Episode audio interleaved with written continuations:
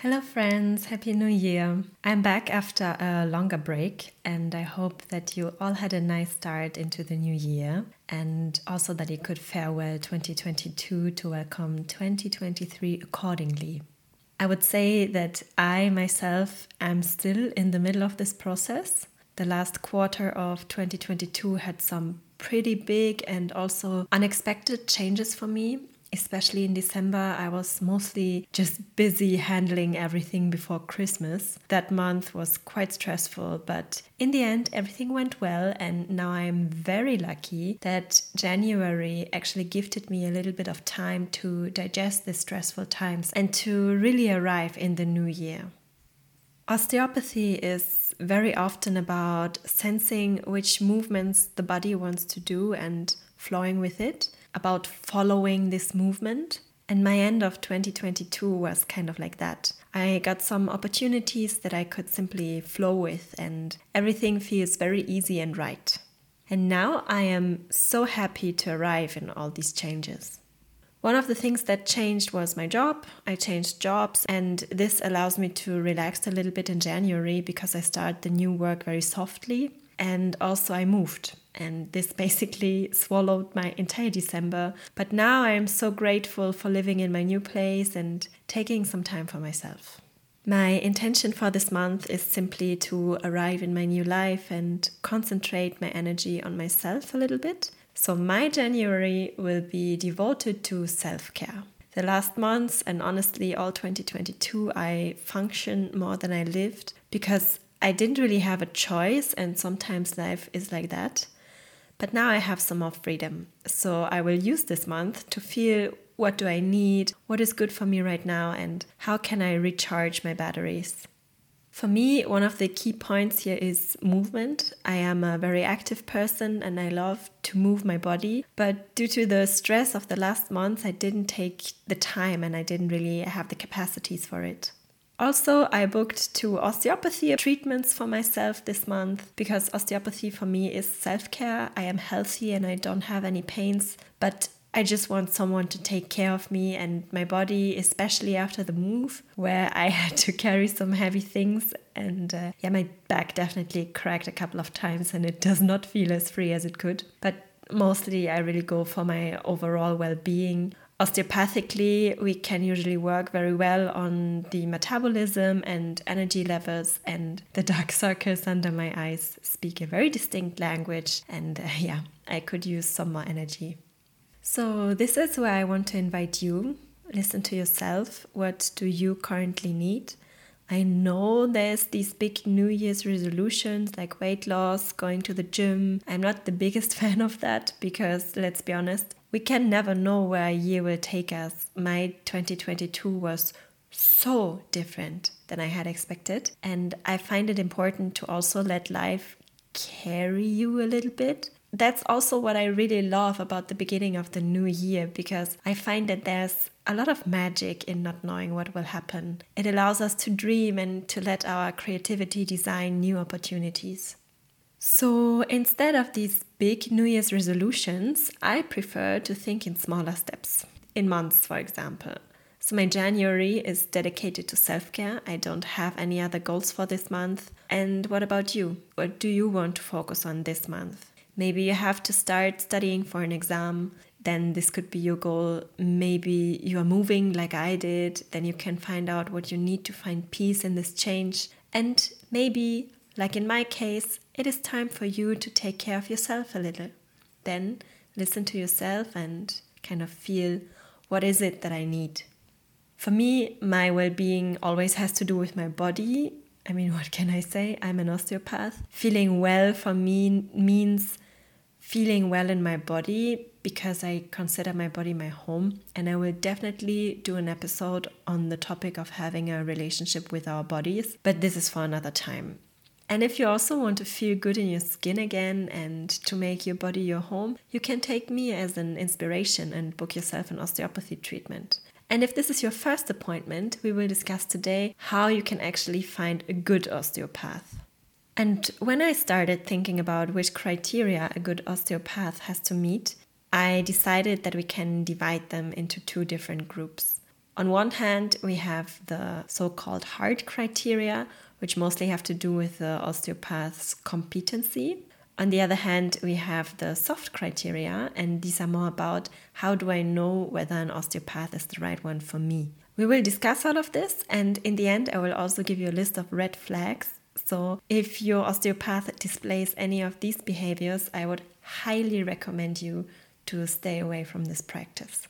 Let's start with the so called hard criteria. These mostly center around the training that your osteopath has done. This is a little bit difficult now because the requirements for osteopaths look very different all over the world. And in Germany, where I'm based, there are almost no requirements to call yourself an osteopath, which makes it quite difficult for patients to decide where to go. But in other parts of the world, like France, the US, or the UK, this is very different. So when you found an osteopath in your area, go on his website and check his CV. Usually they say where they did their training and for how many years. In Germany, the minimum requirement is 1,350 hours of training over four years. That is not a lot. And these kind of osteos exist here, but there's a big difference to those who studied four or five years full time.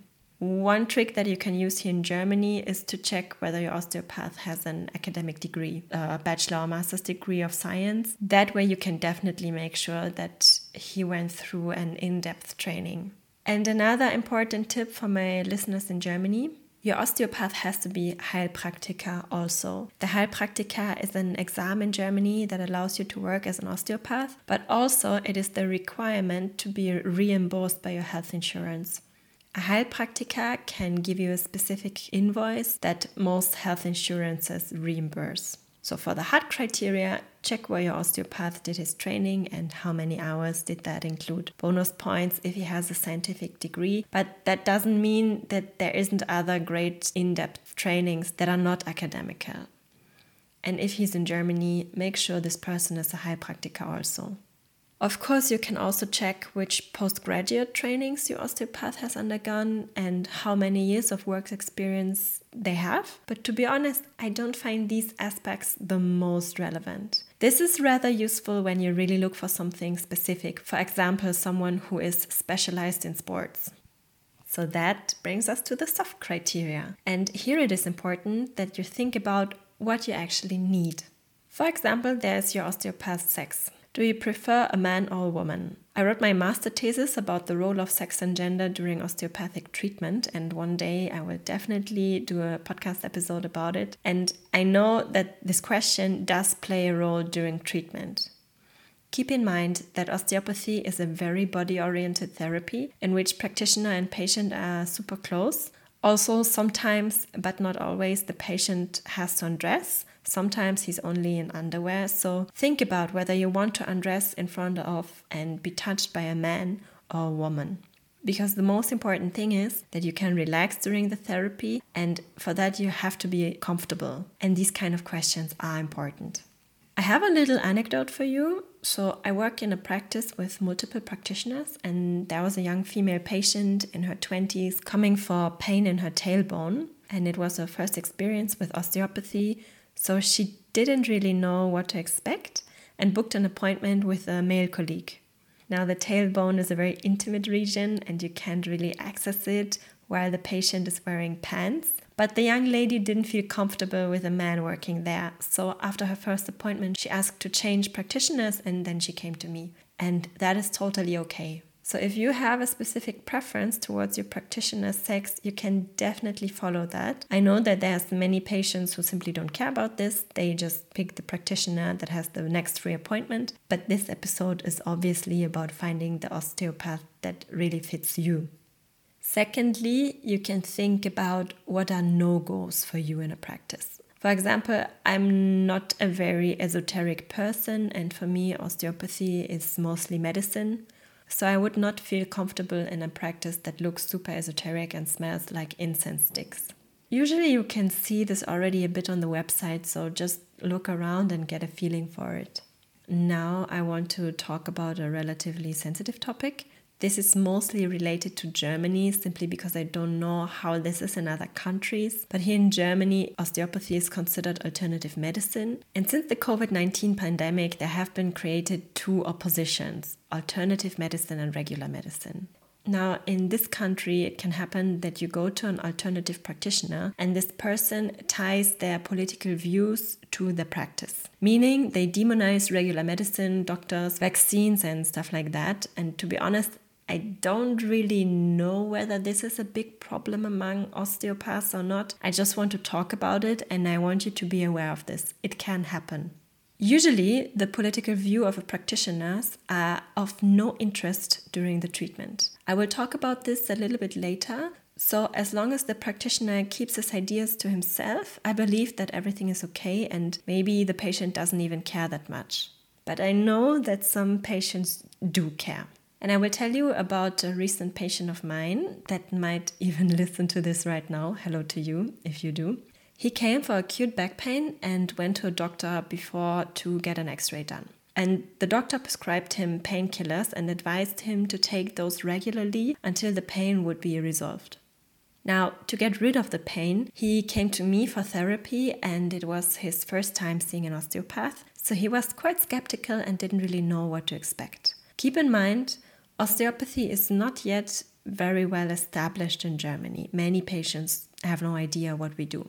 So he tested me a little bit and asked me a few questions, one of them being my opinion on the painkiller recommendation. And I basically told him the same thing as his doctor did, because in some cases, pain medication really makes sense. And also, by the way, I would never change a doctor's medication plan. I'm not qualified for that. So, by that, I had passed his test, at least that's what he told me afterwards. And I think this is a good example for a patient that really wants to know who is this person that is treating me? What does she think about regular medicine and normal doctors? And for him, it was important that I work with regular medicine instead of working against it.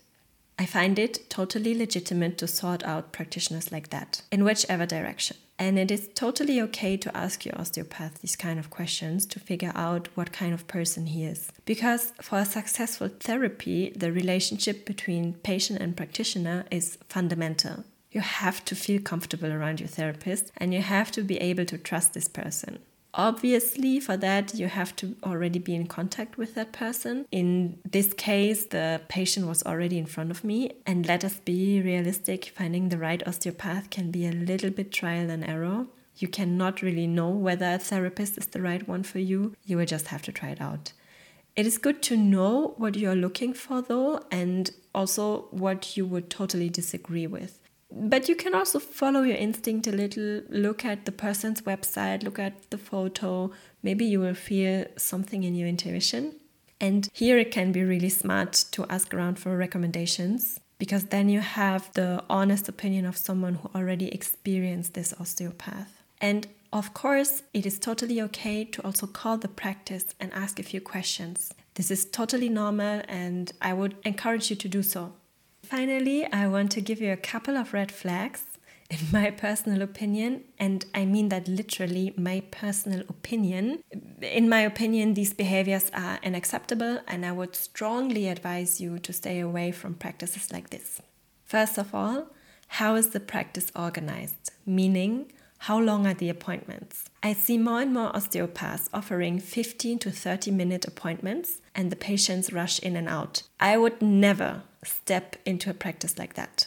In my opinion, this has nothing to do with osteopathy. These osteopaths just want to make money. And the point of an osteopathic treatment is that we can take time for you. And an important portion of this is listening to you. Furthermore, I guarantee you, nobody can do a full treatment in 20 minutes because we always have to wait for the body's reaction. This is something that you can just not speed up. It takes as long as it takes. I would not accept any appointment that is less than one hour long, and I'm strict with that. Secondly, who is the treatment about? There are osteopaths who really love to be the center of attention, and their self presentation takes a lot of space. I have to admit, the job of a therapist can be a little bit seductive in that way. The patient comes and, in a way, is dependent on the practitioner, and the therapist has a lot of power and can stage himself as the big savior or guru. Oh, please beware of that. I hate this arrogance, and I'm telling you right now the treatment should always evolve around you, not your therapist. And unfortunately, there are some osteopaths out there that don't understand that or seem to forget. My clear recommendation here is if you somehow get the feeling that your osteopath is putting on a show, don't go there. I promise you, this person is not with you. He doesn't listen and he doesn't listen to your body. It is really important that you are the main character of the sessions. That doesn't mean that your osteopath cannot talk about himself. That is totally okay. It's good to get to know each other a little bit. But if you go into a practice and you get this feeling of, wow, it is such an honor to be treated by this osteopath. There's something wrong. this includes things like the practitioner's reputation, also. How many times have I heard sentences like, This and this guy is the best osteopath of Paris? Or, This person is such an authority on his topic. First of all, what is that even supposed to mean? And I will tell you a little secret. Usually, osteopaths spread this kind of narratives around themselves because they really care about what other people think about them. I know it is quite easy to fall for these people, especially if you don't have experience with osteopaths yet, because they seem like they have some secret knowledge and they have such a shiny exterior. But I promise you, you will never develop a real therapeutic relationship with them. Okay, I already talked a little bit about point number three. Let's call it worldview. There's absolutely no reason why your osteopath should tell you about all of his opinions about the world. Politically, religiously, spiritually, none of this has any room in the treatment except if the patient asks for it. Especially if the practitioner starts influencing the patient about his religious beliefs or whatever. This is simply wrong. The relationship between practitioner and patient is not a relationship on eye level. The patient is in a vulnerable position and orients himself around the therapist towards some degree. That is absolutely normal. So the osteo has to be aware of that and cannot abuse his position to influence the patient on his worldviews. It is totally okay for the patient to ask for the practitioner's opinion on something, and it is also okay to disagree. But this kind of takes should always come from the patient's side, and the practitioner has to be very aware of his position. Okay, towards point four, I am also absolutely intolerant. Anything that has to do with sexual harassment is an absolute no go in osteopathy. Obviously, it's a no go in any form of therapy, but in osteopathy, we have to be even more sensitive because it's such an intimate and body oriented form of therapy comments about a patient's body, compliments, or other innuendo is highly inappropriate. Also, flirting is a no go. There is no room in a therapy for that, not even when the patient likes it. Here, we therapists have a huge responsibility, and this shouldn't even happen. But it does, it happens, and unfortunately, it is not that rare. So, as a patient, please, if you get any weird feeling from your osteopath, if they make any kind of weird comment, just change. Don't go there anymore. This person is not the right one for you. And the relationship between you two will never be a healing, therapeutic one. This practitioner is on a completely different level with you, and this cannot be repaired. Just leave. And lastly, we get to a totally different topic. What is this practice actually about? And is it still an osteopathy practice? There are practices that don't only provide osteopathy but also other forms of holistic medicine. And there's nothing wrong with that. But it is really important to leave the choice to the patient. If you want to go to an osteopath to get osteopathic treatment, this is what you should get. Of course, a therapist can also advise other treatments if that is beneficial for the patient, but some practitioners do not consider the needs of the patient. What they mostly consider is their financial gain. So, some practices have a standardized concept where a patient is kind of forced to do many different expensive procedures in order to be treated. They have to do an appointment for measuring the spine, a blood test, different procedures that are super expensive, because without these, the osteopath refuses to treat them. If you want to make money, you should become a scammer in the health industry because weaponizing people's fears about their health can really make you rich. In case nobody told you, osteopathic treatment requires nothing else but two hands, zero other devices. And you don't need to pay for any other expensive stuff in order to be treated. Don't let anyone scam you. I personally know some practices like that, and I promise you, those therapists do not care about your health and well being. They care about your money. So, again, if you get the feeling that you as a patient are not in the center of this treatment, instead, kind of the treatment itself is the main point, find someone else. Don't be fooled. Okay, that were my two cents on the topic of how to find a good osteopath and also a little rant about what to be mindful of. I will also do an Instagram post about that. I will be super happy if you share your experiences there with me. On Insta, you can find me on at paula.klisiewicz so my name basically. And also, I have something to add. I was so lucky to be invited to TEDx Stuttgart to give a speech about osteopathy and back pain. The video is now uploaded on YouTube. You can just look for my name, then you will find it. It is in German, but there are subtitles in English available. So if you want to see me talking instead of just hearing my voice all the time, you can go and watch this video. I am, as always, very happy to hear from you. See you soon.